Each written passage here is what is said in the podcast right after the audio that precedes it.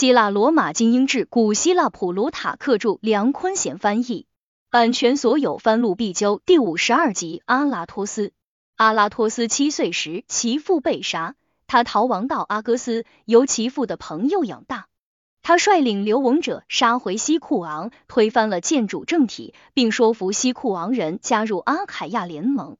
他从埃及筹得一笔巨款，解决了国内贫富分化问题。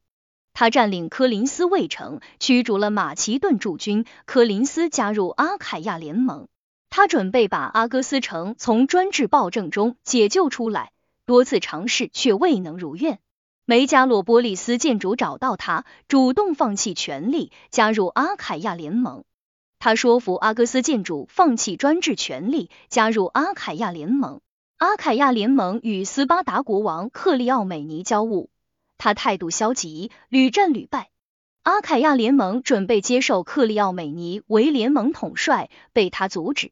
斯巴达军队围攻他所在的西库昂，他向马其顿国王安提戈诺交出科林斯卫城，以换取马其顿的军援。克利奥美尼战败，安提戈诺控制伯罗奔尼撒。安提戈诺死后，妻子菲利普一开始对他倚重有加，后来双方决裂。他被菲利普派人毒杀。乌吕克拉特，我认为哲学家克鲁西帕之所以对古印做了改动，是因为担心他听起来过于刺耳，他认为改成这样才最顺畅。胡子乃宋其父特罗赞人迪奥努索多罗指出他的错误，还原了古印的本来面目。原话是这样的：犬子乃宋其父。他告诉我们，有些人自己身无长物，依靠祖先的硬币，赞美祖先，以自我标榜。这句谚语就是要堵住这些人的嘴。品达说，贵族苗裔秉性高贵，就像你这样，完全以自己的祖先为榜样。这样的人，我觉得才有资格听别人谈论他们的祖先和赞美自己的祖先。他们自己品德不亏，无需靠别人的荣耀为自己脸上贴金。他们把自己的功业同祖先的结合起来，光宗耀祖。因此，我把这部有关你的同胞及先祖阿拉托斯的传记寄给你。无论是在声望还是权威方面，你都没有辱没这位祖先。我并非不知道你对他的事迹一直不懈探索并了如指掌。但是我希望你的儿子波吕克拉特和普托克利也能通过耳濡目染，熟悉这些值得他们去学习和效法的家事。认为自己已经尽善尽美的人，不过是在自欺欺人，并不是真正伟大的表现。西库朗自从纯粹的多里斯贵族政体垮台后，和谐遭到破坏，被一系列的骚乱和政客之间的争权夺利所取代，城邦持续动荡不安。建筑像走马灯似的更换。克利昂被杀后，提莫克莱德和克兰尼亚两位最负众望的人当选行政长官，国家稍安。提莫克莱德死，帕西亚斯之子阿班提达为了成为建筑，杀死他的亲戚和朋友克兰尼亚等人，将另外一些人流放。他还四处寻找克兰尼亚年仅七岁的儿子安拉托斯，想把他一并杀死。阿拉托斯趁乱逃离家里，在城中四处游荡，无助而恐慌。他无意中走进一个富人的家，此人正是阿班提达的姐妹，嫁给克兰尼亚的兄弟普罗潘托。他的名字叫索索。他为人慷慨大方，相信这孩子是受了神明的指引逃到他家的，于是把他藏起来，连夜送往阿哥斯。阿拉托斯脱险后，从此对暴君怀有刻骨仇恨。这种仇恨随着年龄的增长与日俱增。他由其父在阿哥斯的朋友们养大，受过良好的教育，长得身强体壮。他喜欢体育运动，获得过全能五项冠军，赢得多项桂冠。的确，从他的雕像上可以看出一种运动员的体魄，写在脸上的睿智与威严，丝毫不能掩饰焕发在他身上的运动员气质。作为一个政治家，他或许对演说不够精通，然而他却比许多人想象的要雄辩得多。这从他草草写下、未经雕琢的评论中可见一斑。岁月荏苒，戴尼亚和哲学家阿里斯多特利刺杀了阿班提达，阿班提达常常到大广场参加他们的讨论，他们让他不知不觉放松了警惕，寻机将他杀死。其父帕西亚斯即位，又为尼科克利所杀。尼科克利自立为建筑。据说他长得像极了库普西洛之子佩里安德，正如波斯人欧伦特斯库斯安菲亚劳之子安尔克迈昂，又如穆尔西洛所说的那个被好奇的围观者踩死的斯巴达少年长得像赫克托。尼科克利统治了四个月，坏事做绝，城邦差点落入埃托利亚人之手。这时阿拉托斯已经成人，以其高贵的出身和勇敢精神而深受敬重。他活力四射，又表现出超越年龄的老成持重，因此西库昂流亡者都把目光放在他身上。尼科克利也没有把他忽略，而是秘密监视他。这倒不是因为担心他会闹出什么大动静来，而是怀疑他和国王们互通款曲。这些国王都是他父亲的朋友和故旧。开始时，安拉托斯确实是想走这条路。但是他发现安提戈诺原本答应的好好的，却临时变卦，迟迟不行动。埃及的托勒密又鞭长莫及，因此他决定亲自动手诛杀暴君。他把自己的想法最先告诉了阿里斯多马克和艾克德洛，前者是西库昂的流亡者，后者来自梅加洛波利斯的阿卡迪亚，是一位哲学家，也是个实干家。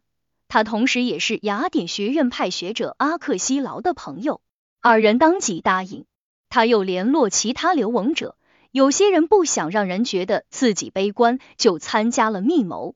他们中多数人认为他经验不足，过于大胆莽撞，试图劝他打消主意。就在他正商量着如何拿下西库昂的一座据点作为发动战争的根据地时，有人从西库安来到阿戈斯。他刚从监狱中逃出，是流亡人士瑟诺克利的兄弟。他告诉阿拉托斯，他逃离时翻过的那一部分城墙里面几乎被夷为平地，与一块突出的岩石高地相连，可以用梯子从外面爬上去。阿拉托斯一听，立即派瑟诺克利带着他的两个仆人苏塔斯和特克农前去侦查。他决定。只要可能就发动偷袭，一鼓作气拿下该地，而不要以一介平民去和一个暴君打持久战。瑟诺克利带着同伴前去查看城墙的高度，他们回来报告说，城墙不难攀爬，可要想靠近而不被察觉并不容易，因为城墙附近园丁家有条很凶又爱叫的小狗。阿拉托斯听完汇报，立即开始行动。他们的战争准备没有引起注意，盗抢现象在当时随处可见。欧普拉诺公开制造云梯，尽管他是个流亡者，工匠的职业却让他不受怀疑。他的阿戈斯朋友每人为他提供十名战士，他自己武装了三十名奴隶，又从海盗首领瑟诺菲洛那里雇佣了一些士兵。他对这些人说是要到西库昂去为国王取种马。他们中多数人被分成小股，预先送到波吕格诺托瞭望塔待命。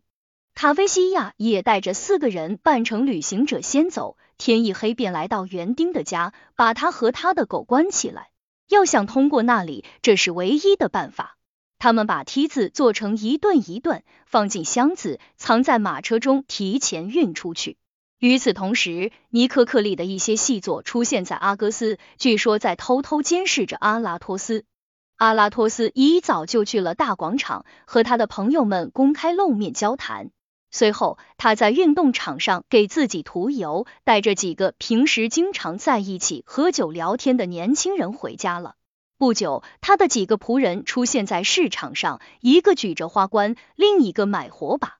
还有一个在和经常为宴会做表演的女人们谈话，所有这一切间谍们都看在眼里，他们上当了，相视而笑道：“暴君最胆小，这话绝对没错。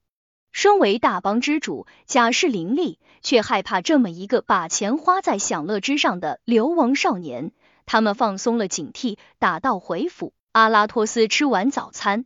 立即来到他的手下所在的波吕格诺托瞭望塔，率领他们前往尼美亚。在这里，他第一次把他的真实目的告诉大家，为大家鼓劲，许以丰厚的报酬，然后向城里进发。他们的口令是胜利的阿波罗，他根据月亮的运行来调节行军的速度。一路上都有月光照亮道路。到城墙附近的花园时，月亮刚好落山。卡菲西亚跑过来告诉他，狗跑掉了，他们只控制了园丁。多数人一听就泄了气，要求撤退。阿拉托斯鼓励大家继续干，答应如果那条狗造成大麻烦就撤回去。他命令阿尔克德洛和纳西透率领架梯子的人出发，自己慢悠悠的在他们后面走。那条狗跟在他们身后狂吠。不过他们还是安全到达城墙下，把梯子架了起来。就在最前面的人顺着梯子往上爬时，正赶上凌晨换岗，马上要下岗的岗哨队长带着一个铃铛从他们头上经过，只听得许多人带着火把，闹哄哄的登城。他们连忙将身子紧贴着梯子，没被发现。但是由于另一队哨兵正在前来汇合，他们极有可能被发现。这一队哨兵也走了过去，没有发现他们。纳西透和艾克德洛立即登上城墙，控制住两端的通道，派特克农去通知阿拉托斯尽快上来。从花园到城墙和到瞭望塔都不远，瞭望塔里养了一只大狗。这条狗也许天生爱瞌睡，也许是头天太乏了，没有听到他们的脚步声。但是其他小狗把它弄醒，它一开始只是低声咕哝，当他们路过时，它便大叫起来。那狗吠得太凶，对面的哨兵大叫起来，让狗的主人看看是怎么回事。狗主人回答道：“什么也没有，他的狗只是被哨兵的灯光和铃声惊着了。”这一回答让阿拉托斯的士兵们士气大振，认为狗的主人认同他们的计划，想帮他们打掩护。城里的许多人也会站到他们一边。但是攀爬城墙既费时又险象环生，梯子晃得厉害，只能一个一个轻轻地上。时间紧迫，雄鸡开始报晓，赶集的乡民很快就要进城。阿拉托斯赶紧登上城墙，这时只有四十人已经登城，下面的人还在往上爬。阿拉托斯直奔建筑家和将军府，那是雇佣兵们睡觉的地方。他出其不意的出现，兵不血刃的将他们全部俘获。他派人把他在城里的友人全部找来。此时天已破晓，剧场聚集了一群市民，大家对所发生的一切猛然无知。一名公告员走到台上宣布：“克莱尼亚之子阿拉托斯呼吁同胞公民站出来，夺回属于自己的自由。他们终于相信自己长久以来翘首以盼的事情终于发生。”于是蜂拥来到建主家，放火烧房，整座府邸烈焰冲天，连眼在科林斯都清晰可见。科林斯人不明就里，差点就跑过来帮忙。尼科克利从地下通道偷偷的跑出城去，士兵们帮西库昂人扑灭大火，洗劫了建主的家。阿拉托斯对此不加阻止，他还把建主的剩余财产分给市民。在整个事件中，敌对双方无人伤亡，也没有流一滴血。阿拉托斯召回被尼科克利流放的八十名流亡者，还有那些被前任建主们放逐的人，他们的人数不下五百。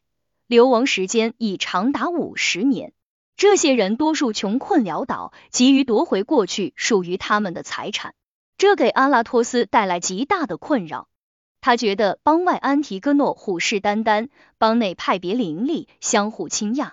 有鉴于此，他认为最好的办法就是加入阿凯亚联盟。尽管他们是多里斯人，尽管阿凯亚联盟当时名气不大。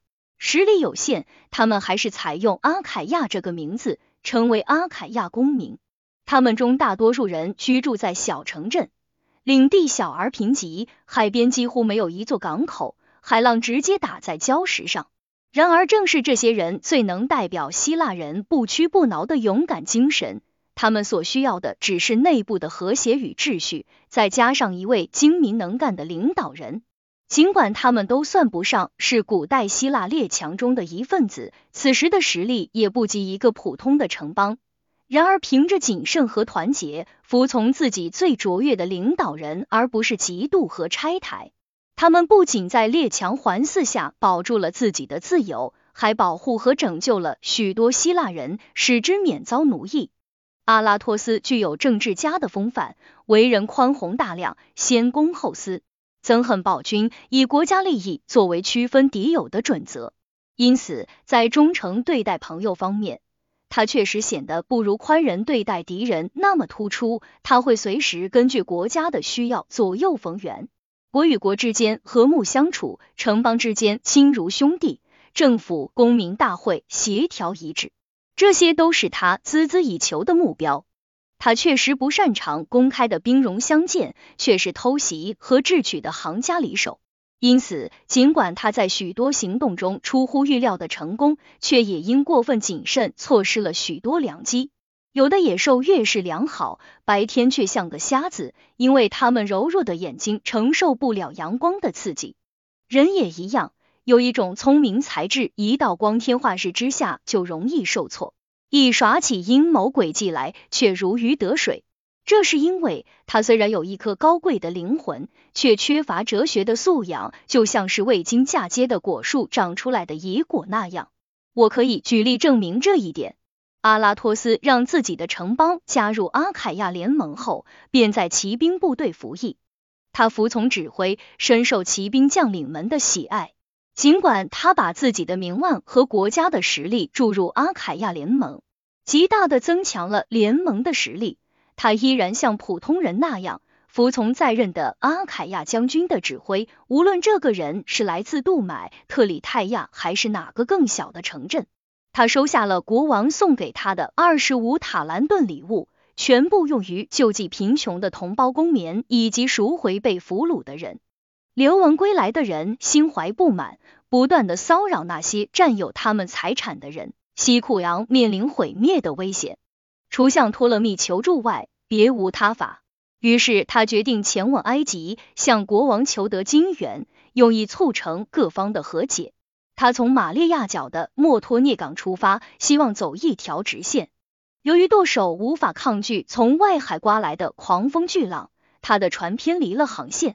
他们费了很大力气才在安卓斯靠岸，那里属于敌人的国土。安提戈诺在那里派有驻军。为了避开驻军，他们立即弃船登岸，远离海边。他的身边只有一个名叫提曼特斯的朋友。他们钻进一处密林，挨过了一个不踏实的夜晚。不久后，驻军指挥官找到了他们，问及阿拉托斯。仆人们根据事先的教导骗他说，阿拉托斯已经逃往欧伯亚。指挥官宣布将船只以及船上的财产、仆人等统统没收。几天后，走投无路的阿拉托斯幸运的遇上一艘在他所在的地方停泊的罗马船。当时他正在一边寻找脱困的机会，一边躲避敌人。这艘罗马船准备前往叙利亚。上船后，他和船主商定，到达卡里亚后将他放下。这次航行和上一次一样危险。最终，他从卡里亚抵达埃及。他立即去找国王托勒密，对他颇有好感。曾收到他送来的许多希腊绘画。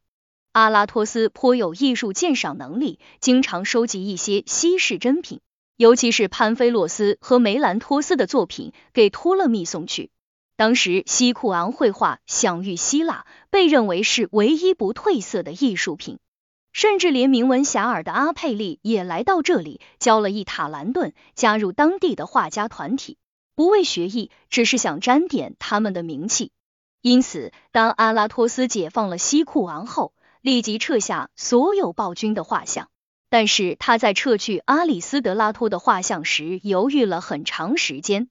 这位建筑的鼎盛时期是在菲利普国王的统治期间。他的画像由梅兰托斯和他的弟子们绘制而成，画的是他手举胜利女神像，站在一辆战车旁。据地理学家波勒蒙说，阿佩利也参与了这幅画的制作。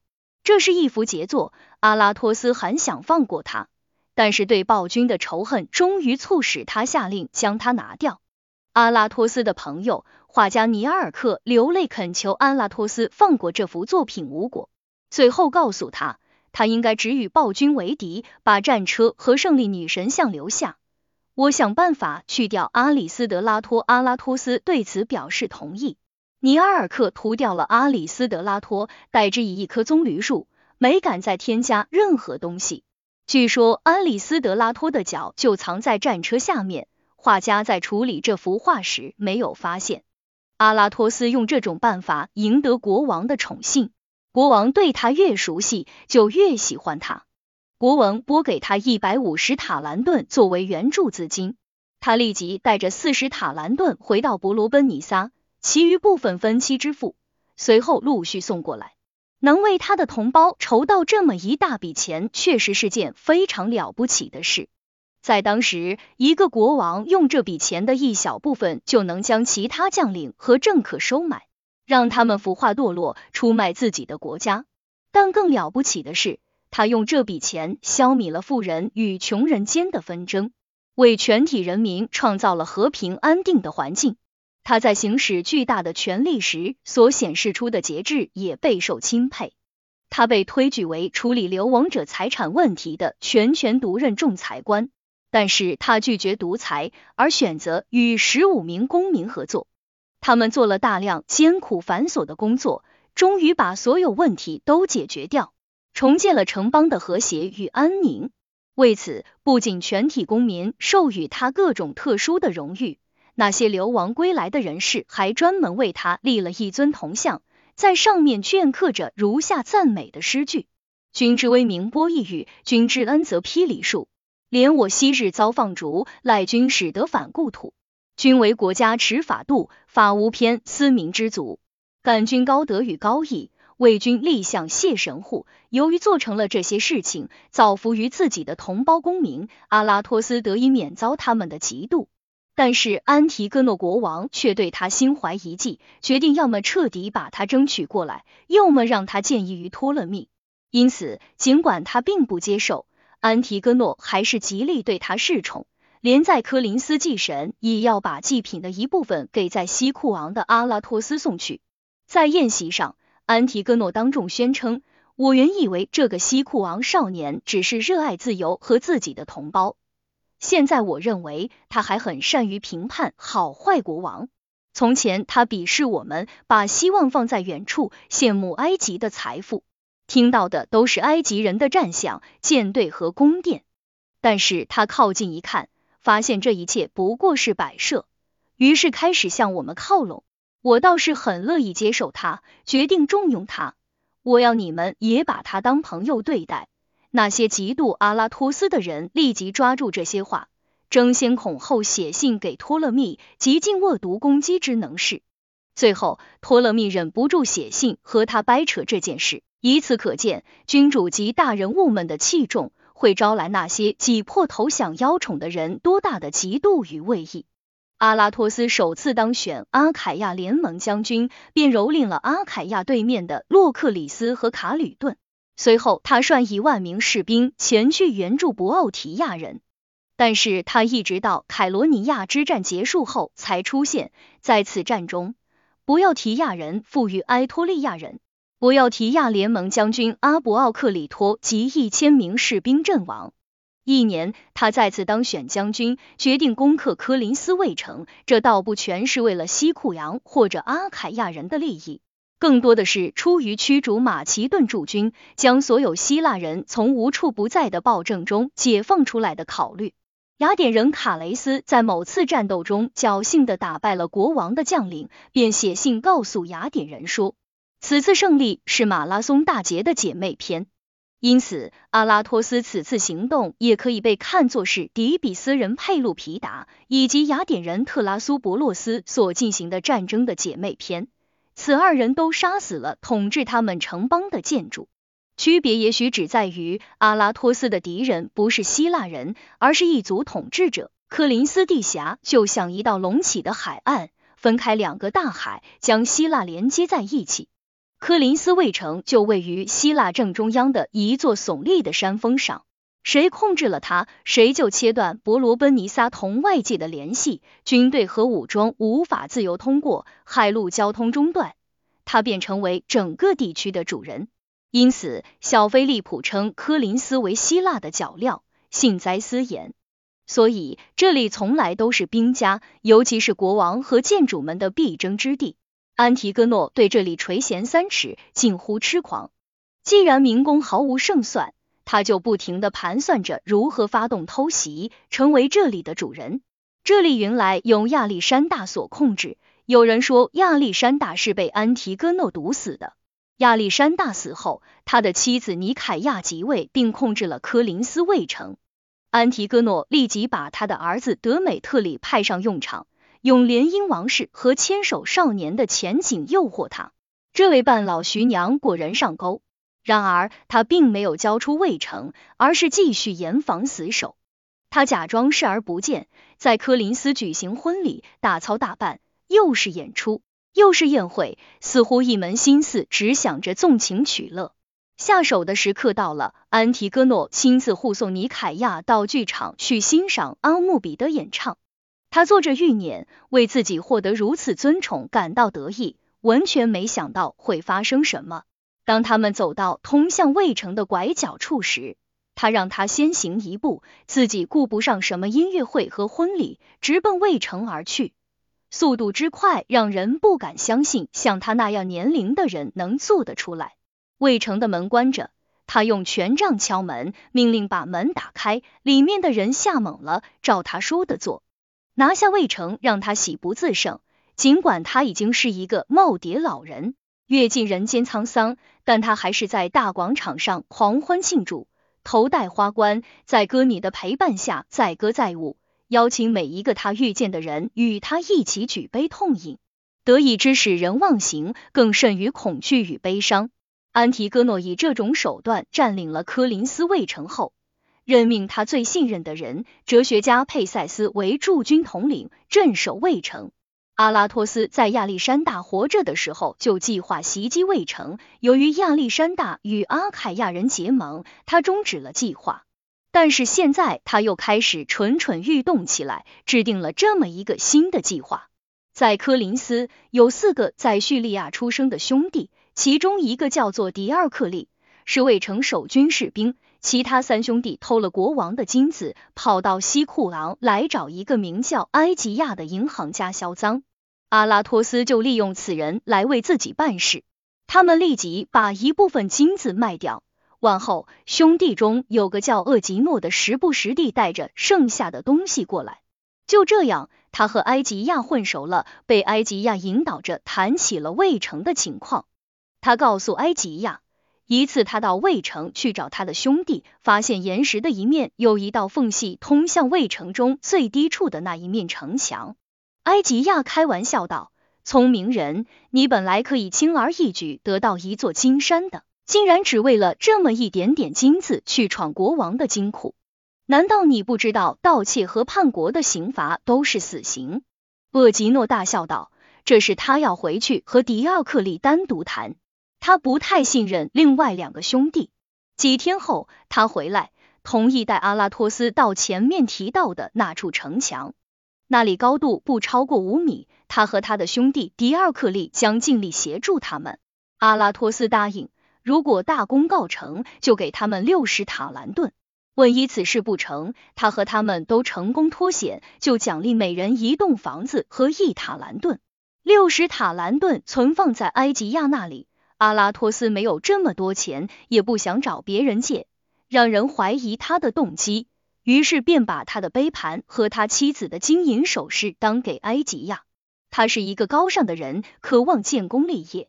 他听说过伯基扬和艾帕美农达是全希腊最公正无私的人，因为他们拒绝受贿和以权谋私，因此他另辟蹊径。将自己的私人财产投入到国家的事业中，为了他人的利益承担一切风险。而在当时，他的所作所为并不为人所知。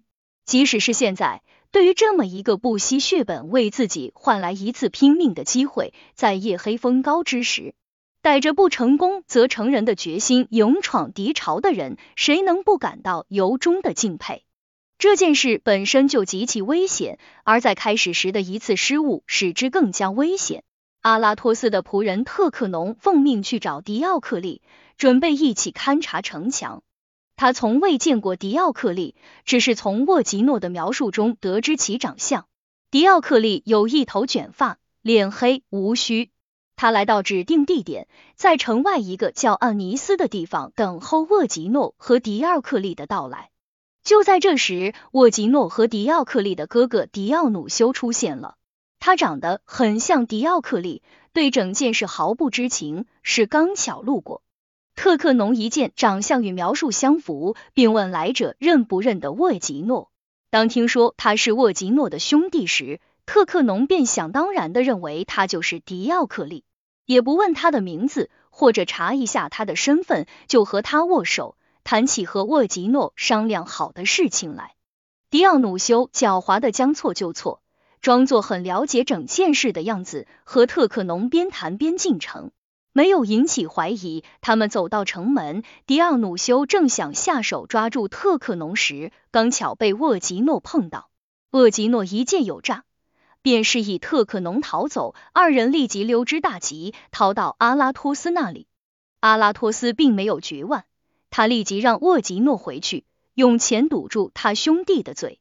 他不仅办到了。还把他兄弟带到阿拉托斯那里，迪奥努修一到，便被牢牢控制起来。计划继续进行，一切就绪。阿拉托斯命令军队整个待旦，自己率领四百精兵出发，直奔天后庙附近的科林斯城门。这些人大多对此行的目的并不了解。时值盛夏，月圆之夜，晴朗无云，武器在月光下闪闪发光，有暴露行踪之余。但是，当最前面的人靠近城墙时，从海上升起的雾气笼罩了整座城市及其周边地区。大家都坐了下来，脱下鞋子，以便爬梯子时声响更小，脚步更牢。厄吉诺带着七个人，一身旅行者装扮，神不知鬼不觉摸到城门口，杀死了守门人及岗哨。与此同时，他们架起梯子，阿拉托斯带着一百名士兵迅速登城，其余的人紧随其后。人员上来后，便抽走梯子。他带着那一百名士兵立即扑向卫城，因没有被发现而欢欣鼓舞，相信他们已稳操胜券。他们离卫城还有一段距离，这时有一支四人巡逻队举着火把走了过来。他们当时在月影下，没有被这些人发现。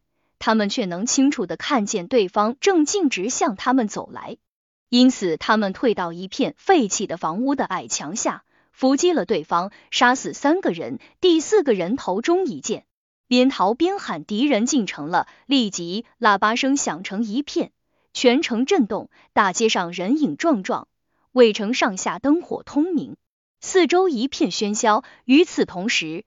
阿拉托斯正艰难的在岩石上爬行，他们一开始爬得很慢，常常偏离路径，因为那条路藏得很深，蜿蜒曲折，隐藏在谗岩的阴影中。据说突然间云开雾散，月亮奇迹般探出了头，照亮了最难行的路径。当他到达指定地点时，月亮又钻入云层，遮盖了他们的行踪。阿拉托斯留在城门外天后庙附近的三百名士兵进城时，城里一片混乱。前面进城的人早已无影无踪，他们不识路径，只得在一块巨大岩石侧面的阴影下藏身，不知如何是好。此时，那些随阿拉托斯爬上卫城的人正受到各种投射器的射击，双方激烈交手，头顶上喊杀震天，声音在山谷中回荡，难分敌我。他们正不知道应该往哪里走时，安提戈诺的部将阿克劳率领许多士兵大喊大叫，吹着喇叭杀向卫城，准备攻击阿拉托斯的士兵。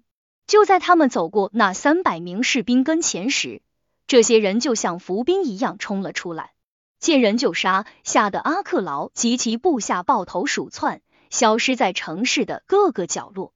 敌人刚被打败，沃吉诺就从上面跑来找他们，告诉他们安拉托斯正在与敌人交战，敌人顽强抵抗，就在那面城墙上，战斗十分激烈，需要立即增援。他们让他马上带大家上去，一边喊一边往上爬，让友军知道自己是谁，同时为他们鼓气。他们以一字长蛇阵往上走，圆月照在武器上，金光闪闪。使得他们看起来比实际人数更多。深夜的回声也放大了他们的喊声。很快，他们就汇合并打败了敌人，控制住魏城。天渐渐亮了，初升的太阳见证了他们的胜利。这时，其余的西库昂军队已已到达，科林斯人欢天喜地的打开城门迎接他们，帮助他们制服国王的党羽。一切安排好后，他从卫城下来，进入剧场，民众源源不断涌进这里，听他对科林斯人发表讲话。他把阿凯亚人沿剧场两边的通道摆开，登上舞台，胸甲依然披在身上，因过度劳累，满脸疲倦。即使是胜利的喜悦，也难掩倦容。他一上台，民众便爆发出雷鸣般的掌声和欢呼声。他右手举着长矛，倚着身子，膝盖微微弯曲，就这样站了许久，安静的接受着民众的赞美和祝贺。之后，他站了起来，以阿凯亚联盟的名义发表了一番恰如其分的演说。他劝科林斯人加入阿凯亚联盟，交出他们的城门钥匙。自从菲利普国王时代以来，这些城门就已经不在他们的掌控之下。安提戈诺的将领中，阿克劳被释放，天奥普拉斯多因负隅顽抗而被处死。佩塞斯一见未成已失，立即逃往肯克雷艾。有一次，有人对他说：“只有聪明人才是真将军。”他回答道：“确实，这曾经是泽诺的格言中我最喜欢听的一句。”但是西库昂的那个年轻人让我改变了看法。许多历史学家讲过这个故事。阿拉托斯随后立即占领天后庙和勒凯翁港，俘获了二十五艘国王的舰船。他把俘获的五百名骑兵和四百名叙利亚人出售为奴。阿凯亚人派出四百名士兵、五十条狗和同等数量的训犬师戍守卫城。罗马人颂扬菲洛婆门，称其为最后的希腊人，仿佛自他以后，希腊再也没有出过伟人。但是，我要把此次攻克科林斯卫城的行动称为希腊人最后的军事胜利。无论从计划之大胆，还是从成功上看，都可以和最伟大的战绩相媲美。其后果很快就显现出来。梅加拉人叛离安提戈诺，投靠阿拉托斯。特罗赞人和艾皮多罗人加入阿凯亚联盟。阿拉托斯第一次征讨阿提卡，侵入塞拉米斯，蹂躏了该岛。阿凯亚军队就像脱缰的野马一样四处出击。他把所有的自由人放归雅典，没有勒索赎金，想以此感化他们，吸引他们加盟。他还让托勒密与阿凯亚人结盟，推举他为海陆军统帅。他对阿凯亚人拥有巨大的影响力。根据法律规定，他不能连任将军，但是他每隔一年都会当选。无论是不是将军，他的建议都会被奉行不悖，因为他们知道，无论名和利，也无论是国王们的友谊或者他自己国家的利益，对他而言都没有像增进阿凯亚联盟的实力和影响力那么重要。他相信，单个城邦是弱小的，只有基于共同利益结成最紧密的纽带。相互支援才能生存，身体的各个部位只有连在一起才能活动自如，一旦分开便会死亡腐朽。同理，国家联盟一旦解体，就会面临灭顶之灾。城邦结为一体，奉行共同的政策，就可以生存和发展。看到周围的主要城邦都享有自由，而阿哥斯人却还处于专制统治之下，阿拉托斯心情十分沉重。阿哥斯是养育他的城市，他渴望报恩，因此提议消灭阿哥斯建筑阿里斯多马克，既让阿哥斯人获得自由，也为阿凯亚联盟增加一个势力强大的成员。敢于举事的人并不难找，这些人以安斯库罗斯和占卜师卡里美尼为首，但是他们没有武器，建筑用严刑禁止民众拥有武器。因此，阿拉托斯在科林斯为他们准备了一批匕首，藏在驼兽的安佩里，送往阿哥斯。但是卡里美尼把另一个人引为同谋，激怒了埃斯库罗斯和他的同伙。他们不愿再与卡里美尼共事，于是独自行动。卡里美尼大怒，就在他们准备对建筑发起进攻时，卡里美尼告发了他们。不过，他们大多数得以离开大广场。逃往科林斯。不久，阿里斯多马克被自己的奴隶杀死，一个更残忍的建筑阿里斯蒂帕继位。阿拉托斯闻讯，立即召集所有适龄的阿凯亚人赶往阿哥斯。他相信阿哥斯人会踊跃加入他的行列。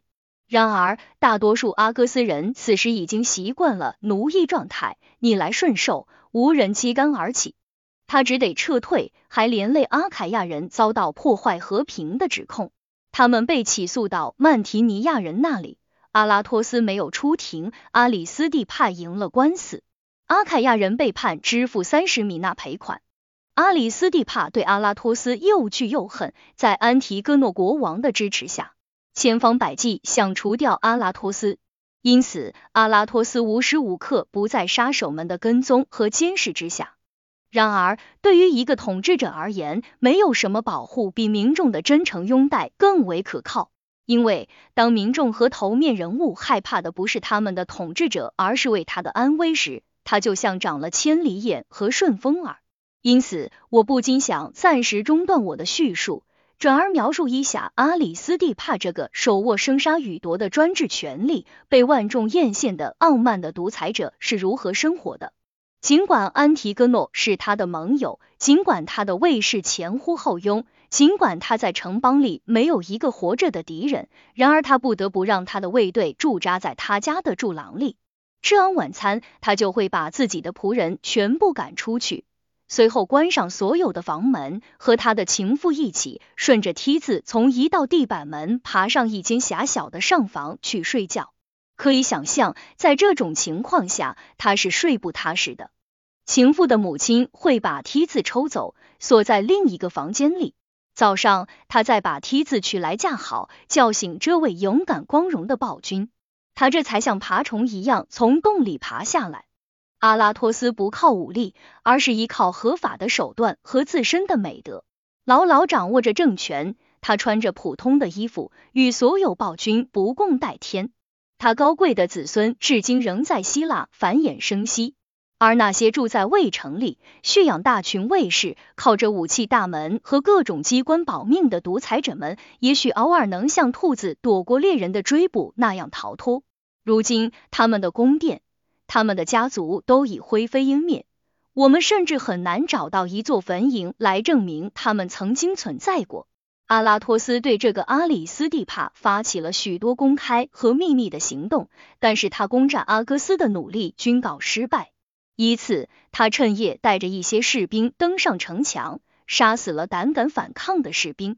但是天亮时，建筑从四面八方向他发起进攻，阿哥斯人一个个作壁上观，仿佛这场战斗不是在为他们争取自由，而是尼美要运动会上的某项比赛。他们的任务就是给获胜者颁奖。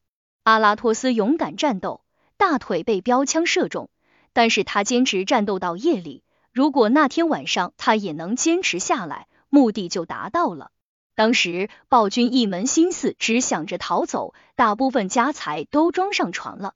但是阿拉托斯对此并不知情，他因缺水在家受伤，不能战斗，引兵撤离。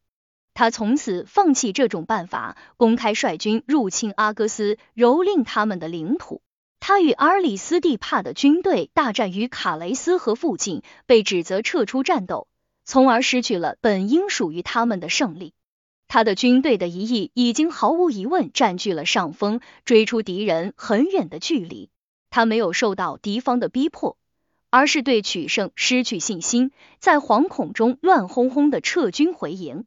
另一翼追杀敌人回来，发现他们尽管打了胜仗，杀敌过当，敌人反倒成了战胜者，建起了济公柱，都极其不满。他也深以为耻，决定再打一仗，夺回济公柱。第二天，他领兵出战，他发现敌人得到增援，士气高昂，便不战而退，与敌人休战，掩埋阵亡者遗体。然而，凭借着他在政治上的八面玲珑和超高的名望，他的这一过失得到了原谅。他把克利奥奈纳入阿凯亚联盟，把尼美亚运动会移到克利奥奈举办。声称那里是该运动会的诞生地，更具有举办资格。阿哥斯人也同时举办该运动会，这样就首次引发了对运动会选手通常享有的安全通行权和人身豁免权的侵犯。阿凯亚人把那些途径他们国家前往阿哥斯参赛的选手当作敌人，售卖为奴。他对暴君的憎恨可以说根深蒂固。不久，他了解到阿里斯蒂帕计划入侵克里奥奈，由于当时他在科林斯，阿里斯蒂帕有所忌惮。于是他公开招募了一支军队，命令他们带上几天的给养，向肯克雷艾进发，想造成他已出远门的假象，诱使阿里斯蒂帕进攻克里奥奈。不出所料，阿里斯蒂帕立即率军从阿戈斯赶来。阿拉托斯趁黄昏从肯克雷尔赶回科林斯，在所有的道路上布设岗哨。阿凯亚人在他的率领下秩序井然，行动迅速。不仅他们的行踪未被发现，甚至在他们连夜进入克里奥奈排成战斗队形时，他们的对手还蒙在鼓里。天一亮，城门洞开，号声大作，阿凯亚人大喊着杀向敌人，当即将他们击败，随后紧追不舍。这个地方有多条路线可供逃跑，他顺着阿里斯蒂帕最有可能选择的路线追了过去。他们一直追到穆克奈。据戴尼亚说，阿里斯蒂帕被一个名叫特拉吉斯哥的克里特人杀死，他的手下有一千五百人阵亡。尽管安拉托斯没有损失一兵一卒就取得如此巨大的胜利，他还是没能解放阿格斯，因为阿吉亚和小阿里斯多马克带着国王的部分军队进城夺得政权。然而，通过此次胜利，他平息了那些暴君奉承者们对他的讥讽与嘲笑。他们常常揶揄道：“阿凯亚将军临战时总是感到身体不适，军号声让他昏昏欲睡。当他布好阵、下达命令后，总是问手下将领：既然头子已经治下，他是否还有必要在场？然后就闪到一旁，远远的等待战事的结果。”这些故事被广泛传播，甚至连哲学家也不能免俗。他们有个辩论的话题是：人在遇到危险时，心跳和脸色发生变化，是出于害怕，还是因为身体不适打寒噤？这时，安拉托斯总会被当作例子提出来，说尽管他是个优秀的将领，在临战时却总会出现这种状况。结果了阿里斯蒂帕后。他开始考虑如何推翻篡夺梅加洛波利斯政权的吕迪亚德。此人生性大方，并非不知廉耻。他并不像其他建主那样是因为贪婪和堕落而走上邪路，而是因为他太年轻，渴望荣誉，不知不觉受到暴君表面的虚荣所迷惑，认为那是件幸福光荣的事情。但是他一攫取政权，便对暴君的排场和压力感到不胜其烦。他既羡慕阿拉托斯的宁静生活，又害怕阿拉托斯会对自己不利，于是做出最明智的决定。首先，他把自己从憎恨和恐惧以及士兵和保镖中解脱出来；其次，他把自己变成祖国的恩人。他找到阿拉托斯，交出政权，让他的城邦加入阿凯亚联盟。阿凯亚人欣赏他的壮举，选举他为将军。他想在荣誉上超越阿拉托斯，于是进行了许多不必要的冒险，其中之一便是向斯巴达人宣战。阿拉托斯对此表示反对，却被认为是出于嫉妒。尽管阿拉托斯公开支持另一名候选人吕迪亚德，还是第二次当选将军。如前所述，阿拉托斯每隔一年当选将军。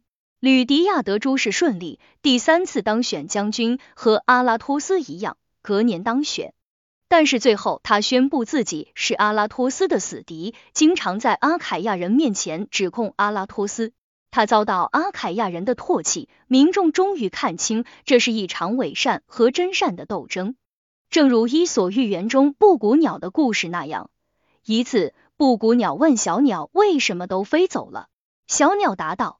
因为害怕他有一天会变成鹰，吕迪亚德做过建主的老底，使人们对他的转变是否真实产生了怀疑。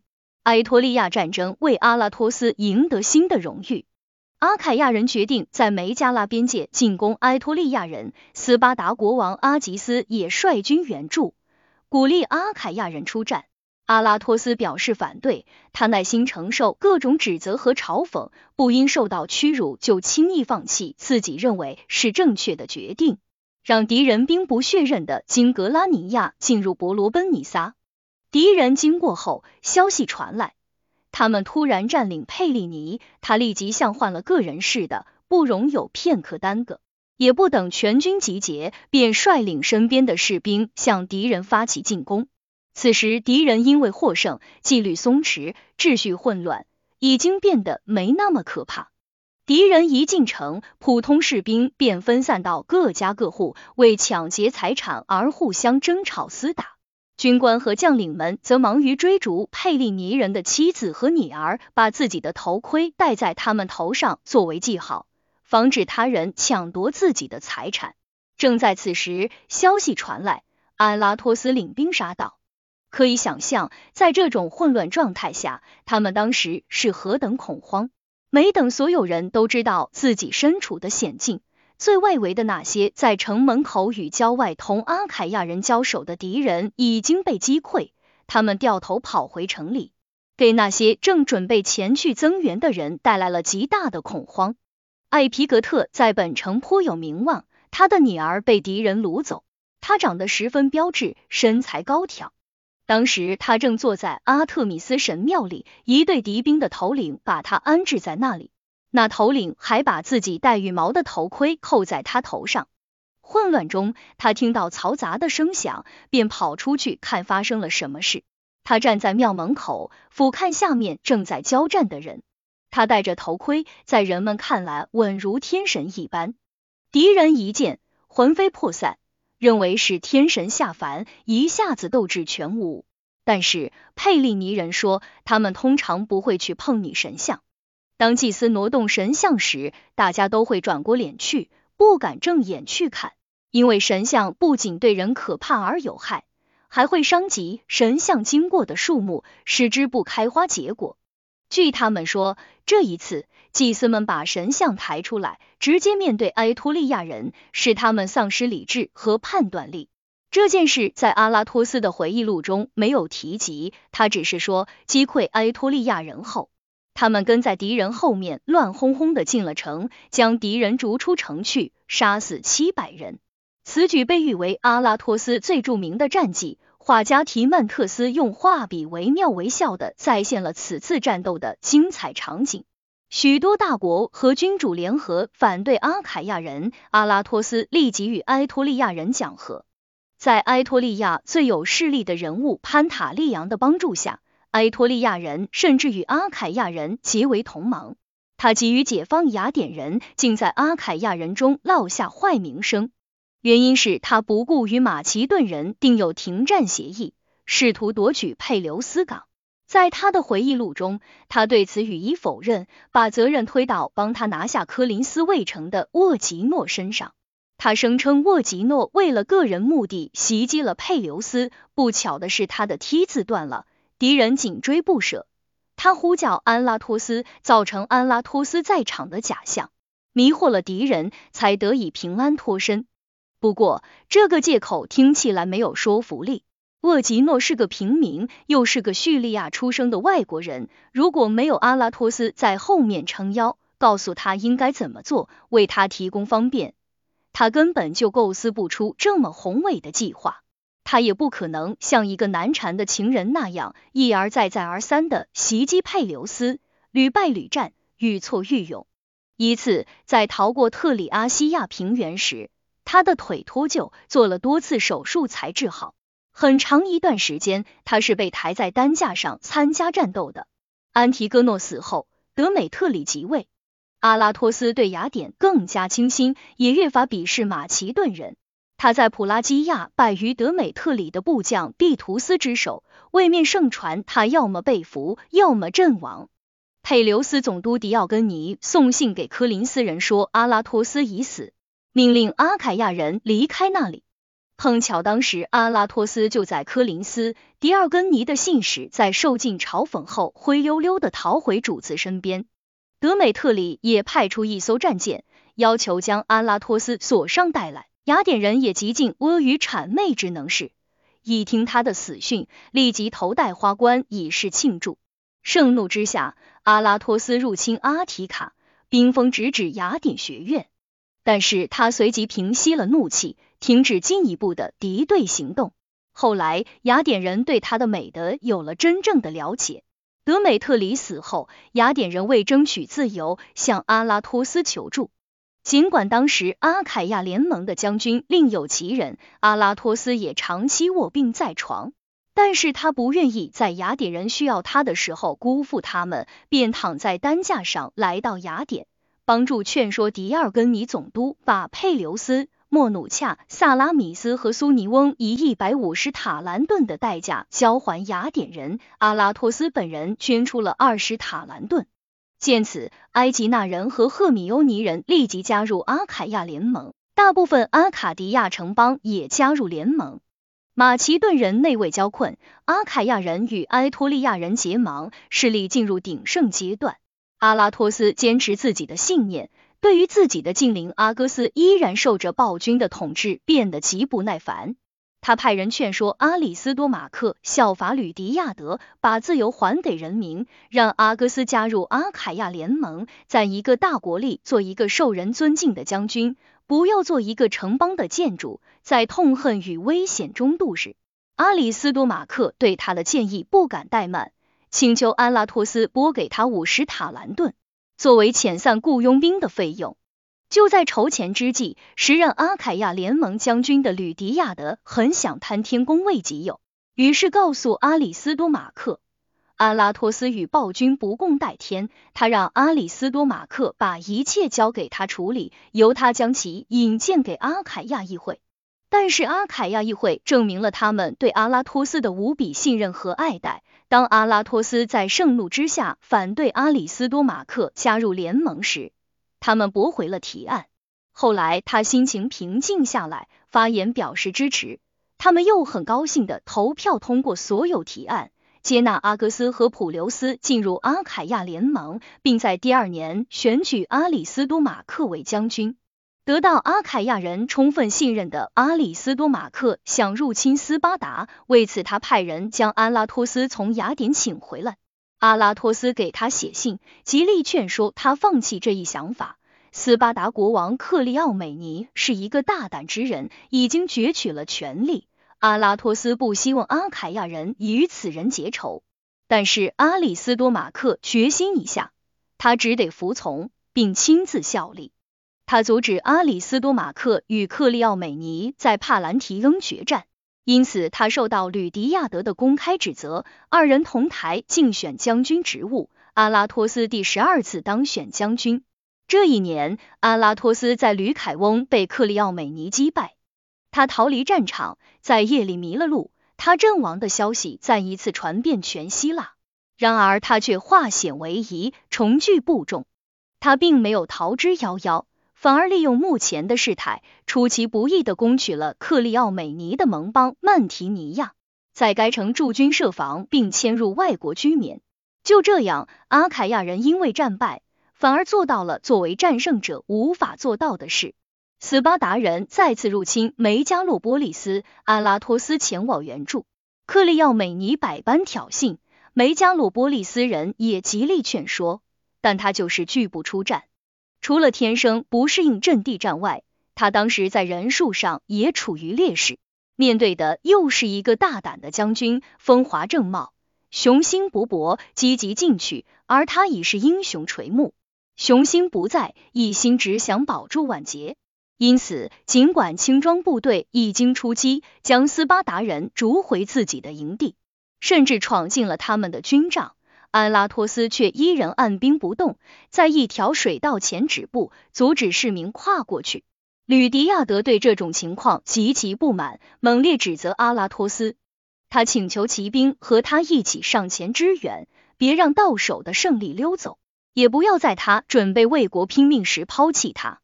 许多勇敢的人加入他的行列，向敌人的右翼发起进攻，将其击溃，随后穷追不舍。由于立功心切。他身陷险境，进入一处沟渠纵横的果林，遭到克利奥美尼的攻击。吕迪亚德在这场最高尚的战斗中奋勇拼杀，战死在自己国家的大门口。余众逃回，冲击了重装的主力部队，导致全军崩溃。阿拉托斯被怀疑出卖了吕迪亚德，备受指责。阿凯亚人一怒之下撤往埃及翁，强迫阿拉托斯随行。他们在那里召开会议，下令不再为他提供金钱和士兵。如果他想打仗，必须自筹军费。阿拉托斯不堪忍受这一侮辱，当即决定封印交权。但是转念一想，他认为自己必须忍耐。他立即率领阿凯亚人进军阿科美诺斯，在那里与克利奥美尼的继父梅吉斯多诺交战。阿拉托斯大胜，杀敌三百，活捉梅吉斯多诺。他通常每隔一年都会当选将军。当选举日期临近时，他力拒参选，提莫瑟诺当选将军。他拒绝参选的真正原因，并非如所说的是出于他对民众的不满，而是因为阿凯亚联盟的处境岌岌可危。克利奥美尼不再受制于民选当局，行动时缩手缩脚。他杀死了执政团成员，重新分配土地，授予外国人公民权，在政府中一言九鼎。因此，他向阿凯亚人发起猛攻，要求被尊为联盟最高军事统帅。阿拉托斯遭到猛烈指责，说他像个胆小如鼠的舵手，在惊涛骇浪中扔下船舵不管。此时此刻，他本应坚持拯救这个国家，而不管是否遭到反对。如果他认为阿凯亚联盟已经无可救药，就应该把它交给克里奥美尼，而不是让伯罗奔尼撒重入马其顿驻军虎口。让伊吕里亚和高卢士兵假联盟之名控制科林斯卫城，让那些他一直以来与之战斗并将其打败的主子，那些被他在回忆录中言辞抨击的人，重新成为城邦的主人。他们还说，尽管克利奥美尼专横跋扈，但他至少是赫拉克利斯的后裔，斯巴达是他的祖国。一切敬重希腊血统的人，宁愿选这个家族中最卑贱的人当统帅。也不要一个最高贵的马其顿人，而且当克利奥美尼要求担任阿凯亚联盟统帅时，他同时答应要对联盟投桃报李；而当安提戈诺被提名为陆海军统帅时，却拒绝就任，除非科林斯卫城也同时交到他的手里，活脱脱就是《伊索寓言》中那个猎人的翻版。尽管阿尔凯亚人把他们的背露出来，让他当马骑，又是遣使，又是立法，他就是不愿意上马。直到驻军科林斯得到人质，给他们戴上了嚼头，披上鞍辔，方才上马。阿拉托斯费尽唇舌说明，他那样做是迫不得已。但是据波吕比奥记载，早在很久以前，当时还没有这种必要。阿拉托斯就已经对克利奥美尼的大胆性格表示出担心。他秘密与安提戈诺取得联系，并预先说服梅加洛波利斯人给阿凯亚人施加压力，迫使他们向安提戈诺求援。由于克利奥美尼不停的袭扰，梅加洛波利斯深受战争之苦。普拉克已有类似的记载。如果没有波吕比二的佐证，他的话我们是不敢全信的。一提及克利奥美尼，他就情绪激昂，仿佛他不是在写史，而是在做辩护。他始终在指控阿拉托斯为克利奥美尼开脱。阿凯亚人在赫卡同拜英大战中战败，克利奥美尼攻克曼提尼亚，举国未然。阿凯亚人立即邀请克利奥美尼到阿戈斯来担任统帅职务。阿拉托斯得到消息，克利奥美尼已经出发，军队抵达利尔纳。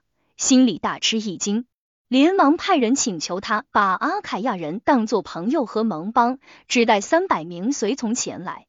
如果他对他们不信任，他们愿意提交人质。克里奥美尼认为这是对他的侮辱，他给阿凯亚人写了一封信，满篇都是对阿拉托斯的指责和控诉，随即撤了回去。阿拉托斯也写信指责克里奥美尼，双方针锋相对，无所不用其极。甚至连彼此的婚姻和配偶都不放过。此后，克利奥美尼向阿凯亚人宣战，差一点就利用内奸的出卖攻占西库昂。失守后，他遗失佩利尼，阿凯亚将领弃守。不久，他又占领了佩尼岸和彭特里翁。阿哥斯人立即倒戈，普留斯人接受斯巴达驻军，阿凯亚人几乎失去了所有他们新近获得的领地。阿拉托斯陷入四面楚歌，他发现整个伯罗奔尼撒摇摇欲坠，革命者在各个城邦中掀起骚乱。此时，到处都是对现状不满的人，即便是在西库安和科林斯，已有许多人公开与克利奥美尼互通款曲。这些人早就想当各自城邦的主人，对现行制度十分不满。阿拉托斯被授予生杀予夺之权，在西库昂，他将所有已知的阴谋分子悉数处决。当他也想在科林斯如法炮制时，那些已经对联盟政府心存怨怼的民众被激怒了，他们乱哄哄的聚集在阿波罗神庙。派人去请阿拉托斯，准备将他活捉或者杀死，随后发动暴乱。阿里斯托应邀前来，他一手牵着马，一副毫不知情的样子。有几个人跳出来指责他，他微微一笑，温和的请他们坐下，别冲着他大喊大叫，同时要求把门外的人也放进来。说着，他静静的走了出去，像是要把马交给别人看管。就这样，他离开人群，镇定自若的与遇到的每一个科林斯人讲话，命令他们前往阿波罗神庙开会。他在他们发觉之前走进卫城，跳下马，命令卫城驻军统领克利奥帕特谨慎防守，随即驰往西库昂，随身只带三十名士兵，其余的士兵已经解散。不久，科林斯人得知他已经逃走，便随后追赶，但是没有赶上。他们立即请来克利奥美尼，将城市交给他。然而，克利奥美尼却认为什么也抵不上被他们放走的阿拉托斯。不过，阿克提人把自己的城市交给了他，他的实力进一步增强，于是开始对卫城筑墙围困。阿拉托斯抵达西库扬，阿凯亚人围拢过来，阿凯亚议会开会，选举阿拉托斯为将军，拥有绝对权力。他组织了一支由同胞公民组成的卫队，此时距离他第一次参加阿凯亚政治已有三十三个年头。想当年，他号令希腊，无有不从；如今，他受到各方的抛弃，孤立无助，在风雨飘摇的故国随波逐流。埃托利亚人拒绝在他有难时向他伸出援手，雅典人敬重他，愿意提供援助，却为奥克莱德和米基扬所阻止。阿拉托斯在科林斯有一处房产，克利奥美尼禁止任何人染指。他找来阿拉托斯的朋友和代理人，命令他们替阿拉托斯照管一切，直接对阿拉托斯负责。他又先后派特里普洛斯和他的继父梅吉斯多诺去见阿拉托斯，提出给阿拉托斯各种各样的好处，包括一笔十二塔兰顿的年金，这一数额比托勒密给他的六塔兰顿多一倍。他说，他想要的就是被尊为阿凯亚联盟统帅，与他们一起共同戍守科林斯卫城。阿拉托斯回复道，他不掌控局面，相反，他被局面所掌控。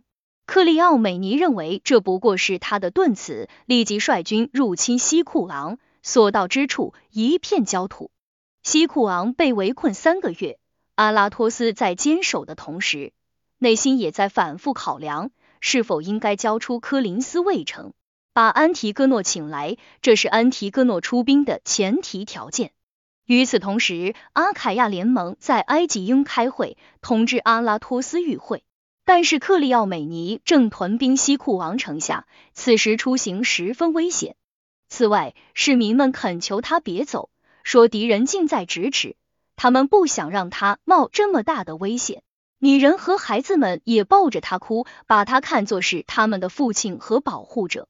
阿拉托斯极力安慰和鼓励他们。他随后上马，带着十个朋友和他已成年的儿子来到海边，登上一艘早已等候在那里的船，驶往埃及翁参加会议。会议决定向安提戈诺求救，将科林斯卫城交给他。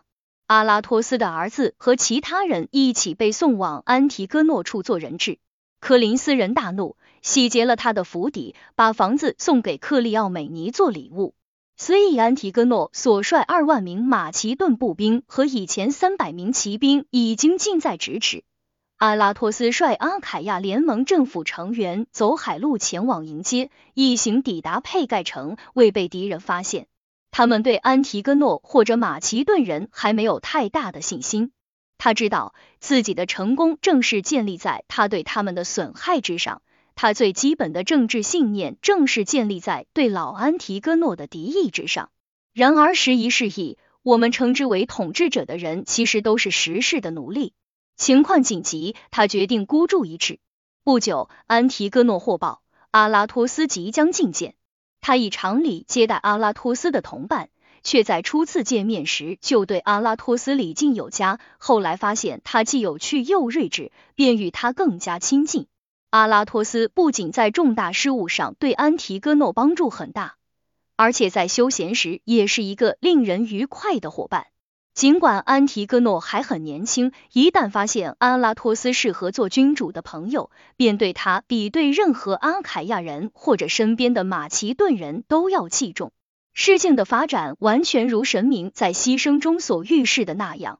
据说安拉托斯在不久前做了一次献祭，在牺牲中发现一张胎膜中包着两个胆囊。占卜官说，很快他将跟自己最大的死敌结为最好的朋友。当时他对这一预言嗤之以鼻，他对卜卦算命之类的东西本来就不怎么相信，更多的是依靠理性的思考。后来战事进展顺利，安提戈诺在科林斯举行宴会，许多宾客应邀出席，阿拉托斯在他身边就坐。安提戈诺叫人取来被子，并问阿拉托斯是否觉得冷。阿拉托斯答道：“是的，很冷。”安提戈诺叫他靠过来。仆人们把被子披在他俩的身上。这时，安提戈诺想起献祭的事，突然大笑起来。他把牺牲的征兆以及占卜官的解释都告诉了国王。不过，这件事发生在很久以后。阿拉托斯和国王在佩盖交换了誓约，立即向着敌人进发，在城下多次交手。克利奥美尼平肩据守，科林斯人强烈抵抗。与此同时，阿拉托斯的朋友。阿戈斯人阿里斯多特利悄悄传话说，如果阿拉托斯亲自带兵前来，他将发动阿戈斯人反叛。阿拉托斯通报安提戈诺后，便率一千五百名士兵从地峡登船，沿海岸直奔二皮多卢而去。但是阿戈斯人没等他到来，便突然造反，攻击克利奥美尼的士兵，将他们赶入卫城。克利奥美尼闻讯。担心如果敌人占领阿戈斯，会切断他们回国的道路，于是撤离科林斯卫城，连夜支援自己在阿戈斯的军队。他先于阿拉托斯抵达，击退了敌人。阿拉托斯不久出现，国王也率军逼近。克利奥美尼退往曼提尼亚，所有的城邦再次回归阿凯亚联盟。安提戈诺占领科林斯卫城，阿拉托斯当选阿戈斯将军。他提议用暴君及叛徒的财产作为礼物送给安提戈诺。阿里斯多马克在肯克雷艾被绑上刑架，沉入大海。这是阿拉托斯最为人诟病的劣迹，他竟然允许有人被以如此非法的方式处死。而此人骨子里并不坏，与他有过长时间的交集，曾经在他的劝说下放弃自己的权利，将城邦并入阿凯亚联盟。受到指责的许多事情被算到了他的头上，比如他们将科林斯弃如敝履，轻易送给了安提戈诺。他们让安提戈诺在洗劫了奥科美诺斯之后，又在那里驻军设防。他们规定，任何人未经安提戈诺的允许，不得和其他国王通信或通使。他们被迫为马其顿士兵提供军饷和给养，以安提戈诺的名义举行祭祀、游行和赛会。阿拉托斯的同胞带头将安提戈诺接进城去，吃住在阿拉托斯家。所有这一切都被认为是他的错，说他不知道，一旦把缰绳交到安提戈诺之手，受到王权的桎梏，他就失去一切，只剩下一张嘴，而且还不敢随便说话。很显然，阿拉托斯为许多事情感到难过，比如摧毁雕像这件事。安提戈诺把原先在阿戈斯被摧毁的建筑的雕像重新竖了起来。反而将攻占科林斯卫城的英雄的雕像统统摧毁，只留下阿拉托斯一尊。不管阿拉托斯如何苦苦哀求，都无济于事。阿凯亚人对曼提尼亚人的处理方式已有违希腊传统，他们在仗着安提戈诺的帮助攻占该城后，便将所有头面人物处死，其余的人有的被售卖为奴，有的被带上镣铐送往马其顿。他们的妻子和孩子沦为奴隶，通过这种方式筹到的钱，三分之一被他们分掉，三分之二落入马其顿人之手。这还可以算作是符合复仇的原则。尽管同胞之间在盛怒之下骨肉相残是件野蛮的事，然而，正如西莫尼德所说的，在重大的社会危机中，复仇是甜蜜而正当的。他使痛苦而愤怒的灵魂获得安慰，因而情有可原。但是对于后来发生在那个城市里的事，阿拉托斯却没有任何理由可以为自己开脱。安提戈诺将该城送给了阿戈斯，阿戈斯人决定在那里殖民。阿拉托斯作为时任阿戈斯将军，负责该城的重建。他下令将曼提尼亚改名为安提戈尼亚，这一称谓延续至今。因此可以说，他就是那个让荷马称之为美丽的曼提尼亚的城市彻底消失的罪魁祸首。直至今日，这座城市依然使用着他的毁灭者和屠夫的名字。此后，克利奥美尼在塞拉夏大战中战败，离开斯巴达，逃往埃及。安提戈诺在百般侍宠于阿拉托斯后，返回马其顿。回国后，他便病倒了。他派人将王储菲利普送往伯罗奔尼撒。菲利普尚未成年，安提戈诺命他务必听从阿拉托斯的教诲，通过阿拉托斯与各城邦联络，结识阿凯亚人。阿拉托斯接待了他，对他倾注了极大的心血。他回到马其顿后，不仅对阿拉托斯宠信有加，还对希腊深情款款，热心参与希腊事务。阿凯亚人学会了依靠别人来保护自己，在马其顿人的羽翼下苟且偷生。安提戈诺死后，埃托利亚人因为阿凯亚人懒散懈怠而对他们心生蔑视，准备干预伯罗奔尼撒事务。他们入侵并劫掠了梅塞尼，一路上顺便蹂躏了帕特莱和杜美。阿拉托斯大怒，却发现阿凯亚将军提莫瑟诺犹豫不决，毫无斗志。他即将离职，由阿拉托斯取代。为了援救梅塞尼人，阿拉托斯提前五天就任将军职务。他召集阿凯亚军队，但是他们缺乏训练，士气低落，在卡普艾被打败。这场战斗轰轰烈烈的开始，现在他又走向另一个极端，变得垂头丧气起来。坐视埃托利亚人送给他的许多良机。眼睁睁看着他们在伯罗奔尼撒肆无忌惮的横冲直撞，阿凯亚人再一次向马其顿人求援，邀请菲利普干预希腊事务。看在他对阿拉托斯的信任与感情的份上，希望他会是一个好打交道的人。但是国王受了阿佩利、梅加利亚和其他想要摧毁阿拉托斯形象的佞臣的挑唆，站到了阿拉托斯的对立面。帮助艾佩拉托竞选阿凯亚将军，然而他受到了阿凯亚人的鄙视，又没有阿拉托斯的帮助，诸事不顺。菲利普发现自己犯了大错，连忙与阿拉托斯和解，对阿拉托斯言听计从，这样他的影响力和声望又开始蒸蒸日上，于是全力倚仗阿拉托斯。阿拉托斯向全世界证明，他既有能力哺育一个民主政体。也有能力辅佐一个君主政体，因为他的判断和个性可以从国王的行动中窥见一斑。年轻的国王对让他感到不快的斯巴达人表现得很有节制，他友善的对待克里特人，短短几天就让整座岛屿归顺。他征讨埃托利亚人，大获全胜，这一切为他赢得了善于纳谏，也为阿拉托斯赢得善于进谏的好名声。国王的追随者对阿拉托斯嫉妒得要死，却发现他们无法用阴谋诡计战胜他。于是他们开始在宴席上和酒会上公开肆无忌惮的侮辱他。有一次，甚至在他吃完晚餐回到自己帐篷时向他扔石头。菲利普怒不可遏，立即对这些人罚款二十塔兰顿。后来，当他发现这些人依然胡搅蛮缠，干尽坏事，干脆将他们全部处死。一切进展顺利，菲利普变得骄傲起来，野心开始膨胀，本性中邪恶的东西开始挣脱人为的束缚，很快他就原形毕露了。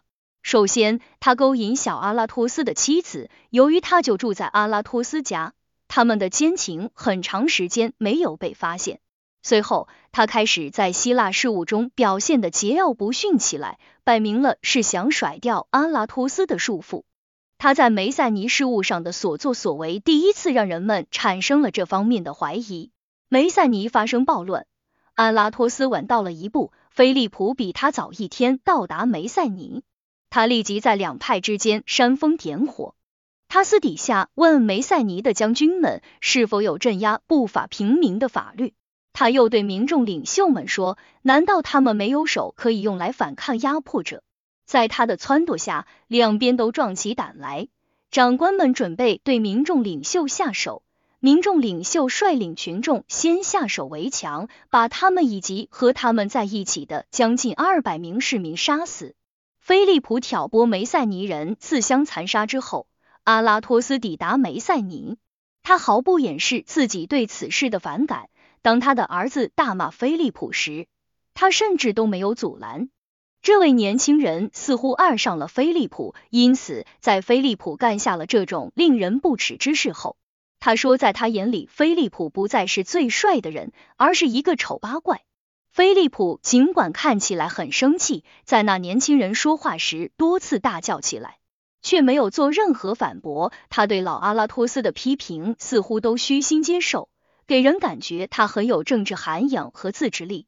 他挽着阿拉托斯的手离开剧场，带他登顶伊托美山，为宙斯神献祭。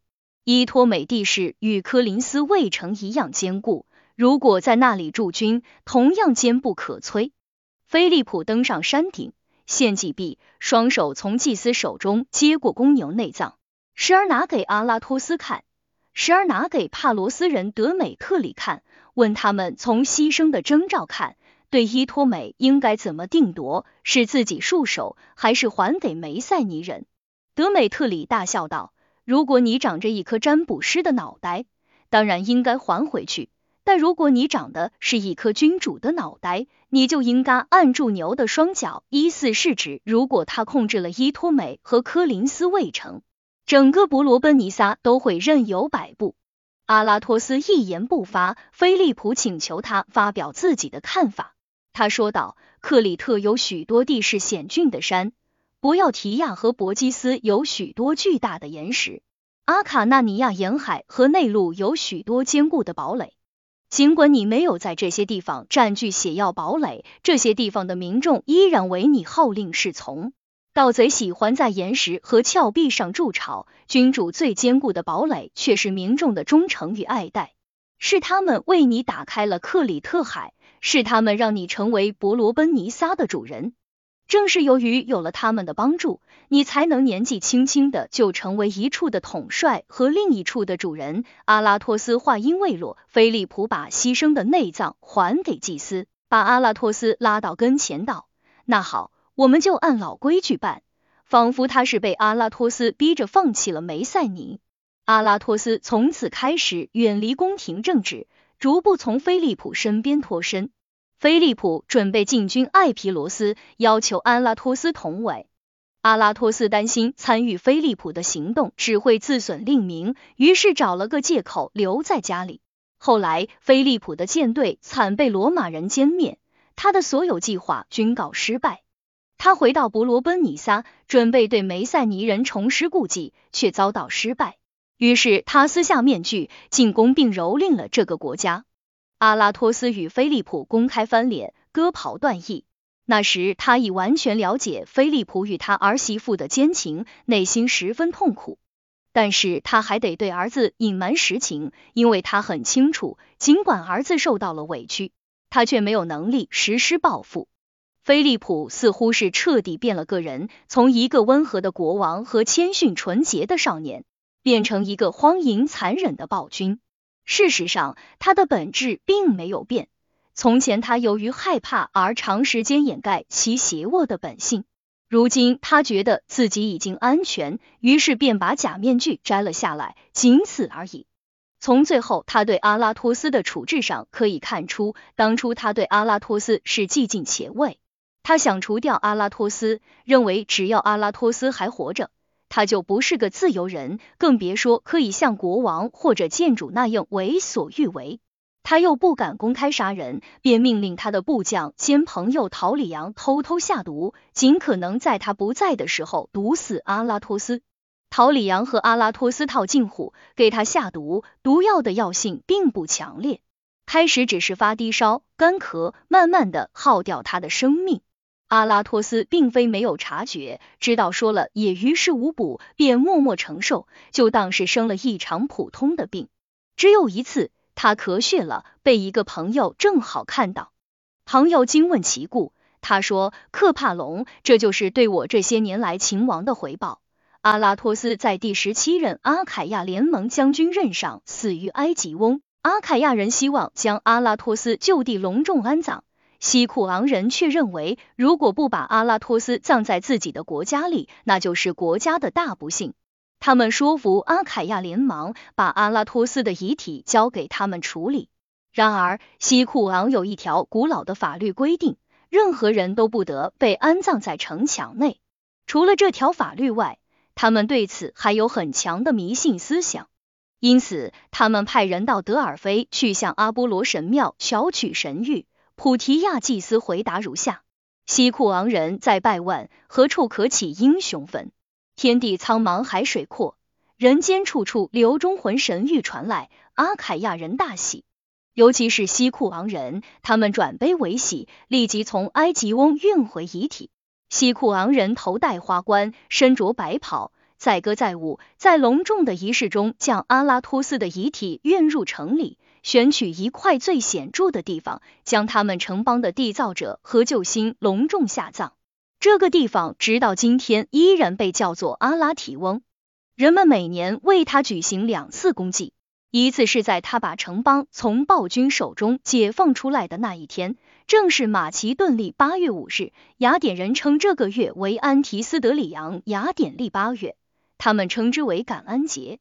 另一次祭祀是在阿拉托斯的诞生日，第一个祭祀由救世主宙斯的祭司主持。第二个祭祀的主祭是阿拉托斯的祭司，他头上缠着一条带子，不是纯白色，而是白紫混色。酒神节的歌手和着竖琴的琴声唱起歌，运动场的主管带着由男孩子和男青年组成的游行队伍走在前面，他们的后面跟着头戴花冠的政府官员和任何愿意参加的市民。这些仪式的一些细节，作为宗教庆典的一部分被保存至今。但是祭典中的大部分仪式，随着时过境迁，已经被弃之不用了。这就是我们从史实中了解到的老阿拉托斯的生平和个性。菲利普生性邪恶、野蛮、残暴，他给阿拉托斯的小儿子下毒，尽管没有致命，却夺去了小阿拉托斯的心智。他变得疯狂可笑，满脑子都是各种荒诞无耻的想法。他英年早逝。死亡对于不幸的他来说，不啻是一个痛快的解脱。菲利普终其一生为他的背信弃义付出惨重的代价。他被罗马人击败，被迫投降，领地被剥夺，战舰除五艘外全部归了罗马，还要缴纳一千塔兰顿的罚金。他的儿子被送到罗马当人质，罗马人仅仅出于同情，才允许他保有马其顿及其属地。他经常滥杀最高贵的臣民和最亲近的人，让整个王国笼罩在对他的恐惧和憎恨的气氛之中。万幸的是，他还有一个高尚而勇敢的儿子。然而，他却因为罗马人授予其荣誉，心生嫉妒而将其杀死。他把王位传给百修斯。有人说，百修斯不是他的儿子，是个冒牌货，为女裁缝格纳泰尼昂所生。就是他被保卢斯埃米略拉到凯旋式上游街，终结了安提戈诺的世系和王国。阿拉托斯的后裔至今依然在西库昂和佩利尼繁衍生息。